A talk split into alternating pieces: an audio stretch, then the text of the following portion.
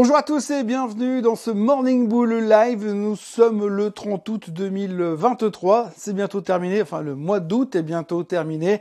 Euh, plus que deux jours complets à peu près à tirer. Et puis après, eh bien, on pourra mettre derrière nous ce pire mois boursier de l'année. Bon, rassurez-vous, on a encore septembre et octobre derrière qui risquent d'être assez sympas comme mois parce qu'on aime bien, hein, c'est empiriquement c'est toujours des mois assez sympas. Moi, j'ai plein de bons souvenirs sur ce qui s'est passé au mois d'octobre et au mois de septembre chaque année, plus ou moins. En tout cas, on s'ennuie rarement. Mais peu importe, là, on va regarder euh, dans l'instant présent, donc on va passer à autre chose et se dire, ok, on arrive à la fin du mois d'août, et puis alors, on est en train de partir dans une direction qui est assez, assez spécifique euh, sur les marchés. C'est pas tous les jours qu'on se comporte comme ça, puisqu'aujourd'hui, il faut quand même bien comprendre qu'on est tellement content quand les choses vont mal que les marchés montent.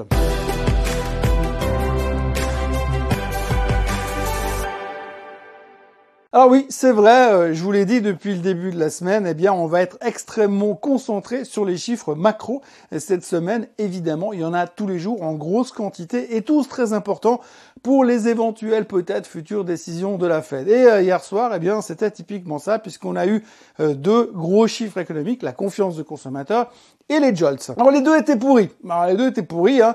Euh, les jolts étaient en dessous des attentes, en dessous du mois dernier. Grosso modo, et si vous êtes un chômeur américain, aujourd'hui vous avez 1,5 offre d'emploi à votre disposition. Donc vous avez une chance de trouver un job et une demi-chance de trouver un autre job.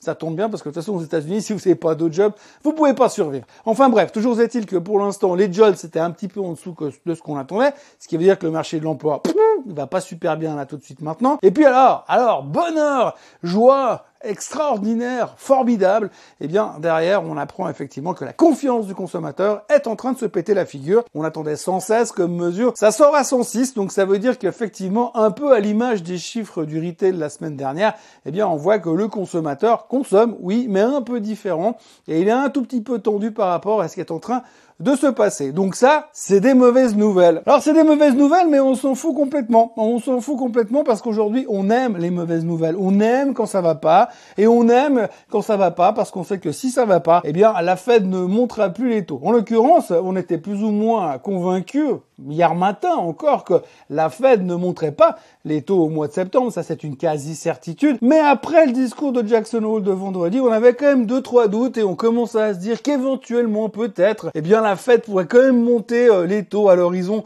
du mois de novembre. Ça, c'était un petit peu le stress. La bonne nouvelle, c'est qu'avec le mauvais chiffre des jolts hier, eh bien, ça annonce, ça exclut finalement la Fed ne montrera pas les taux au mois de novembre. Alors je vous rassure tout de suite, hein, en fonction des chiffres du PIB qui vont sortir tout à l'heure, ou en fonction des chiffres du PCE qui sortiront demain, j'imagine qu'on aura largement l'occasion de tourner la veste et de, changer d'avis euh, sur ce petit détail. Alors pour l'instant, on suppose que la Fed ne montrera plus les taux. Par contre, en revanche, on n'est pas sûr euh, pour le reste. Et ça, on aura l'occasion d'en discuter plus tard. Mais effectivement, cet après-midi, eh bien, on a les chiffres ADP et le PIB américain qui pourrait nous faire peut-être changer d'avis ou alors corroborer notre théorie comme quoi effectivement l'économie allons tellement mal, eh bien que la Fed n'aurait pas d'autre choix de ne plus monter les taux. Et finalement, le seul truc qui nous intéresse aujourd'hui, c'est de savoir qu'on ne montera plus les taux. Hein, c'est un peu l'obsession du moment.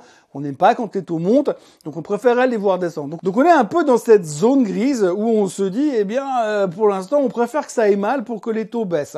Par contre, il y a un moment donné, on va se rendre compte que l'économie ralentit. L'emploi va moins bien, le consommateur consomme plus, l'économie est en train de ralentir, et puis à un moment donné, il va falloir qu'elle ralentisse, mais pas non plus pour qu'elle se pète la gueule en dessous de la, limite et puis qu'on tombe en récession. Il faut qu'on fasse un soft landing. Et si on rate le soft landing, généralement, il y a une chance de le rater. Hein. Après, une fois que vous avez tapé par terre, eh bien, c'est où vous traversez, où vous arrêtez sans rien casser. Bref, en gros, aujourd'hui, pour l'instant, eh bien, on est content que ça aille mal. Alors, combien de temps serons-nous contents parce que ça va mal? C'est une autre discussion, mais ça, on aura l'occasion d'en reparler avec les prochains chiffres macro qui sortiront, bien entendu, tout à l'heure. Alors, heureusement, hier, on n'a pas parlé que macro. Hein. On a quand même eu l'occasion de parler micro aussi parce qu'on a eu des histoires sur Nvidia, on a eu des histoires sur Tesla, on a eu des histoires sur Hewlett Packard, on a eu des histoires sur Ambarella, on a eu des histoires sur Box. Bref, il y a eu d'autres histoires. Alors, commençons tout de suite par Nvidia. Alors, Nvidia, bah, comme d'habitude, ça va super bien. Nvidia, c'est une super boîte, on connaît toute l'histoire. On a pris des profits après les résultats, elle a perdu une dizaine de pourcents, et puis tout le monde revient en disant oui, c'est l'opportunité d'achat d'une vie, il faut absolument rentrer dedans, c'est génial, blablabla. Bla, bla. Résultat, Nvidia terminé au plus haut de tous les temps hier. Capitalisation boursière de Nvidia, 1,2 euh, billion, enfin 1200 milliards de dollars de capitalisation boursière. Elle a quasiment pris 1000 milliards en l'espace de 12 mois, donc tout va bien du côté de Nvidia. C'est génial, il faut dire qu'ils ont signé un partenariat avec Google Intelligence Artificielle, donc forcément, du moment où vous mettez un peu l'intelligence artificielle dedans, qui est d'ailleurs revenu à la mode à toute vitesse depuis quelques jours, eh bien c'est génial. D'ailleurs, on l'a vu aussi sur Tesla, Tesla qui se prend euh, des claques de la part du gouvernement qui demande des datas sur les systèmes d'autopilote parce qu'ils sont pas très confiants sur la sécurité du système. Les résultats, c'est pas une super bonne nouvelle, mais c'est pas grave, c'est pas grave parce qu'on a un analyste financier qui nous a dit hier qu'ils étaient en train d'investir massivement dans l'intelligence artificielle en achetant massivement des produits de chez Nvidia. Résultat, le titre a massivement monté.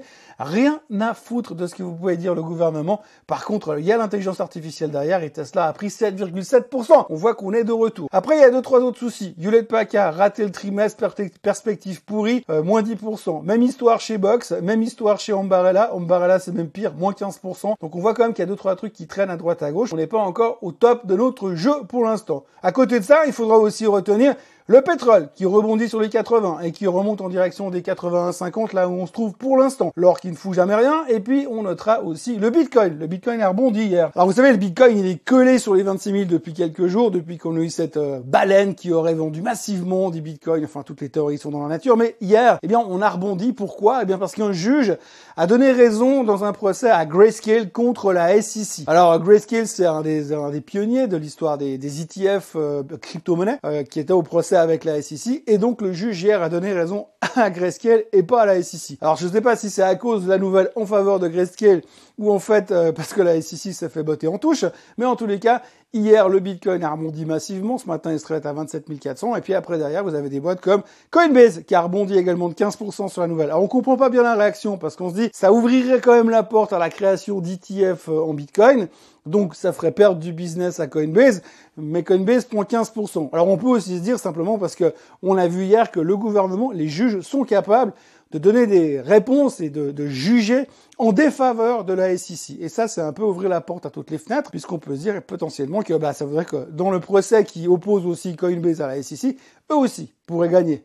N'est pas gagné chez Grayscale, mais là, du coup, peut-être que Coinbase pourrait gagner. Tout ça au conditionnel, bien sûr. Et puis alors, je vais terminer ce Morning Bull Live avec une histoire bien débile à souhait, mais vraiment bien débile à souhait. Euh, c'est vraiment l'imagerie totale de l'aberration qu'on peut trouver dans les marchés financiers c'est l'histoire de VinFast. Alors VinFast est une société de voitures électriques euh, qui est basée au Vietnam. Peut-être que vous connaissez, peut-être que vous connaissez pas. Enfin moi je connaissais pas jusqu'à hier de toute façon. Donc voilà, j'ai été voir sur leur site, elles sont toutes moches et en plus c'est des voitures électriques. Donc euh, voilà, peu importe. Mais bref, ils sont lancés dans le business des voitures électriques et ils ont décidé de venir se coter en bourse aux États-Unis. Donc ils ont créé un SPAC. Ils ont pris un SPAC. On connaissait l'histoire des SPAC? On en a vécu il y a deux ans en arrière avec l'histoire des mêmes stocks où tout le monde faisait des SPAC dans tous les coins. Ça a disparu, mais là c'est revenu.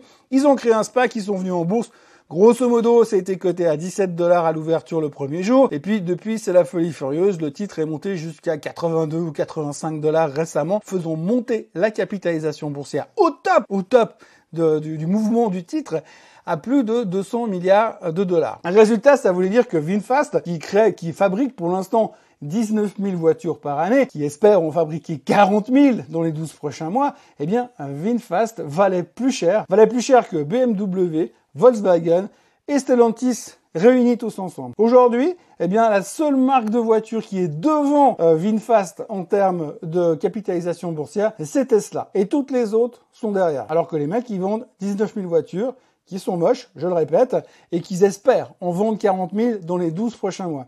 Et puis ils espèrent en produire Déjà, c'est même pas sûr qu'ils arrivent à les produire, mais ils espèrent produire 40 000 voitures dans les prochains mois. il faut savoir que 40 000 voitures, Toyota produit 40 000 voitures en 40 heures. Donc c'est pas tout à fait le même business, mais là pour l'instant, eh bien VinFast, on valorise ça à des niveaux complètement débiles. Hier soir, avec clôture à 46 dollars. 46 dollars, c'est 106 milliards de market cap encore. Donc c'est encore bien sûr plus cher que BMW, plus cher que Volkswagen, plus cher que n'importe quelle marque de voiture, sauf Tesla. Et donc, nous, on continue à dire que c'est à peu près normal. Alors, il y a une chose qui est assez intéressante, c'est qu'il y a seulement 0,3% du flottant qui est en circulation. Alors, ce qui est intéressant, c'est qu'il y a seulement 0,3% du flottant qui est en circulation. Alors, le flottant, c'est quand vous avez toutes les actions qui ont été émises dans le capital, et puis que vous mettez seulement une petite partie en bourse et le reste est détenu par le propriétaire. En l'occurrence, le propriétaire, aujourd'hui, il détient 99,7% de la totalité des actions et 0,3% des actions sont dans le marché.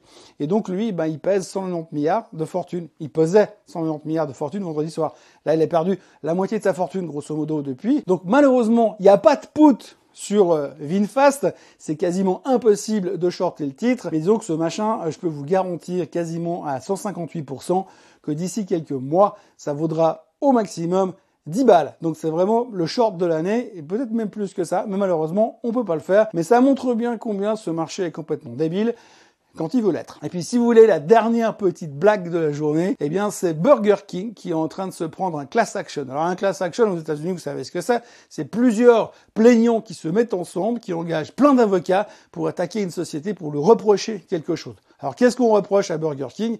Eh bien, on reproche que les burgers qui sont en photo sur les publicités sont pas les mêmes que ceux qu'on vous sert au restaurant. On a tous vécu ça quelque part dans ces fast-food, mais là, il y a quand même un groupe de consommateurs américains qui se sont remis ensemble pour aller voir des avocats, pour créer un class action, pour dire je suis pas content sur la taille euh, du burger qu'on me sert chez Burger King par rapport aux photos. Il y a vraiment des mecs qui sont frustrés. Alors après on nous dit oui vous savez euh, l'empire américain est en train de décliner.